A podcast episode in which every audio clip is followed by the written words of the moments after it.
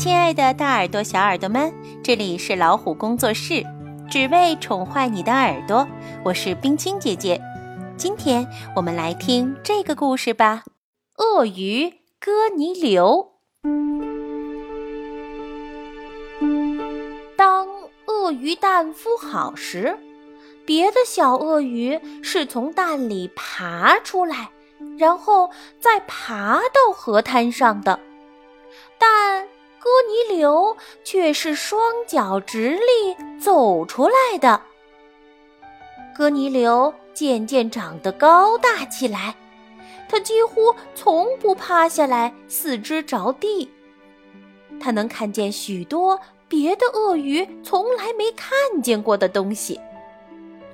我能看到，嗯，比那片灌木丛还要远的地方。可别的鳄鱼却说。那又有什么好处呢？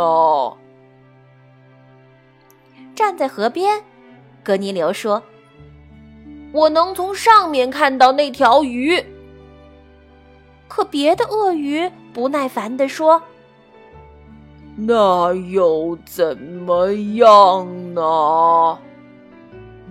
于是有一天，哥尼流一气之下决定。一走了之。没过多久，他遇上一只猴子。哥尼流骄傲地说：“我能直立行走，我还能看到很远的地方。”猴子说：“我能头下脚上打倒立，还能用尾巴倒挂在树上。”哥尼流大吃一惊。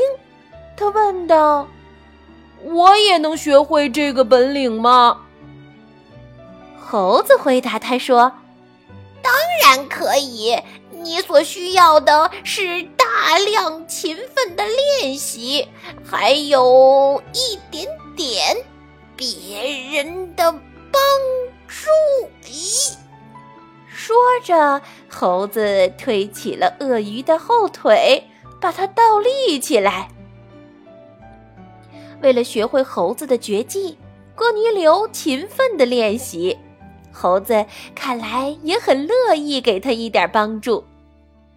当哥尼流终于学会了头下脚上打倒立和用尾巴倒挂在树上以后，他骄傲地回到了河滩。他说：“瞧，我能头下脚上打倒立。”可别的鳄鱼说。那又怎么样呢？我还能用尾巴倒挂在树上。可别的鳄鱼只是皱起眉头，还是这么说。那又怎么样呢？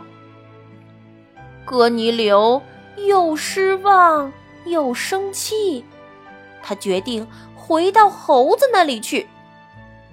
可是，当他刚刚转过身去，再回头一看，你猜他看见什么了？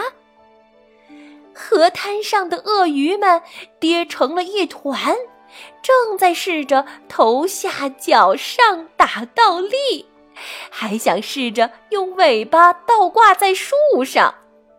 格尼流笑了，河滩上的生活。再也不会是从前那样了。好啦，今天的故事就讲到这儿，更多精彩我们下次分享。如果你喜欢这个节目，可以给这个节目点赞，还可以请爸爸妈妈把它转发进朋友圈，分享给更多的小朋友。欢迎订阅微信公众号“老虎小助手”。进入右下角的会员中心，那里有海量中英文学习资源呢。下次再会。